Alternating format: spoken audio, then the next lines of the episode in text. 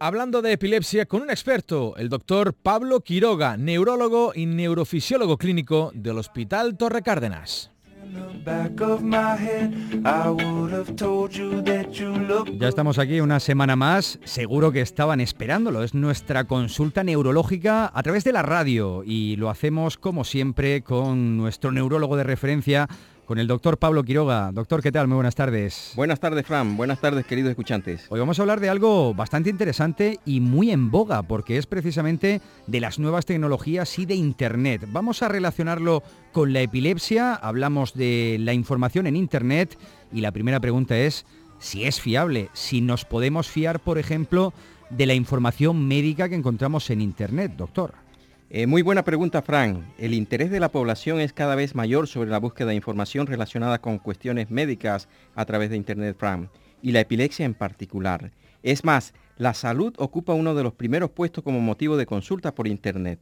Pero mucho cuidado, ya que no todas las páginas o foros son fiables, por lo que este asunto preocupa bastante a la sociedad médica, ya que hasta el 70-80% de la información en la red no es fiable, Frank, ya que no cumple criterios de calidad y no siguen un rigor científico. Mm, efectivamente, además estos datos que estamos eh, diciendo eh, afectan en este caso a la información sobre la epilepsia, pero también al resto, eh, a todo lo que podamos buscar en Internet. Tenemos que tener mucha precaución en este sentido. Pero ya centrándonos en lo que nos interesa, doctor, si deseo buscar información fiable sobre epilepsia en la red, ¿qué consejos tendríamos que tener en cuenta a la hora de hacerlo? Perfecto, Frank. En primer lugar, tenemos que tener en, cuenta sitios de garantía, con sellos de, de calidad que debemos de aprender a reconocer, que cuenten con apoyo profesional como las sociedades médicas. Debemos desconfiar de los sitios que no lo tengan. Además, estos sitios deben de contar con la supervisión y apoyo de profesionales médicos expertos en el tema, Frank. Por tanto, en nuestro caso, los lugares recomendados serían las asociaciones de pacientes.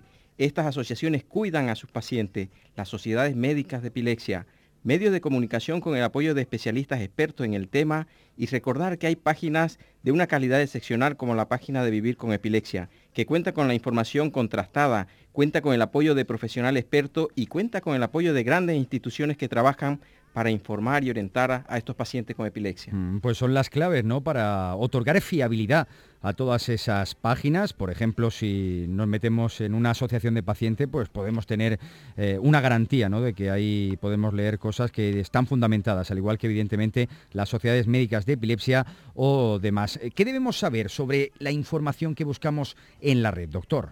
Ante todo, saber que la información de la red tiene finalidad de complementar la información que en ocasiones no podemos adquirir en la consulta, pero nunca debe de reemplazar la consulta médico-paciente.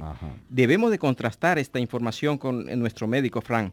Nuestro médico responsable debe de orientarnos. Recordar que no hacerlo puede conllevar a tomar decisiones incorrectas y por tanto incluso puede ser perjudicial. Recientemente tengo un caso de un paciente que ha tenido nuevas crisis por orientarse a través de una página que no tenía ninguna fiabilidad. Mm, y no consultar al doctor, porque en este sentido se le hubiera desaconsejado ¿no? lo que podría haber leído en ese sitio web. No obstante, nos hemos dejado al lado pues algo que también tiene mucho peso ahora mismo, que son las redes sociales.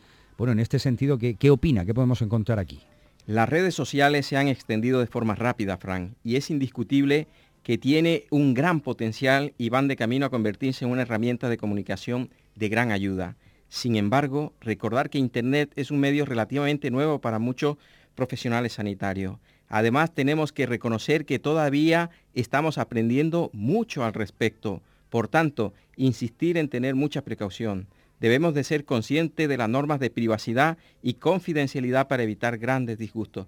Recordemos que toda la información que nosotros dejamos en las redes podrás borrarla de tu ordenador, pero hay servidores que luego tienen problemas para quitar esta información. Mm. Puede llevarnos meses e incluso en algunos casos nunca más borrarla. Mm, se hablaba incluso del derecho al olvido en Internet, ¿no? Precisamente en la línea que está comentando el doctor Pablo Quiroga, porque es cierto, nosotros dejamos cualquier información ahí durante años y años, va a estar latente aunque nosotros pensemos que ha desaparecido, que lo hemos eliminado de todos los lugares. Y nosotros que estamos hoy ofreciendo esta sección, como siempre, con un carácter educativo y también pues para ofrecer consejos a nuestros oyentes. Para finalizar, precisamente, ¿qué les decimos hoy? ¿Qué consejo especial le damos a, a nuestra audiencia? Sabemos que la consulta por Internet es inevitable, Fran.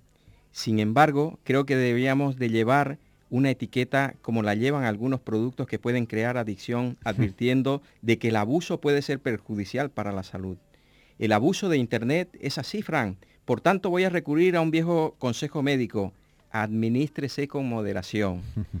Y sobre todo, recordar que debemos de seleccionar información fiable procedente de las asociaciones de pacientes, las sociedades médicas de epilepsia, y recordar que hay páginas de una calidad excepcional como la página Vivir con Epilepsia donde podemos obtener información de calidad y con un asesoramiento adecuado. Mm, con expertos detrás, con especialistas, con nombre y apellidos que nos van a otorgar pues esos argumentos de peso, ¿no? Y que realmente son los que nos pueden ayudar en nuestra vida diaria. Pero como decía el doctor, sobre todo no hacer nada si no antes se ha consultado con su médico en su consulta pertinente. Es el mejor consejo que podemos ofrecer en el día de hoy. Así que, doctor, muchísimas gracias por meternos también en la neurología del siglo XXI, ¿no? Y en este caso, la relación de la epilepsia con algo tan eh, de moda como las redes sociales e Internet. Muchísimas gracias. Gracias a ti, Frank, y gracias a nuestros queridos escuchantes.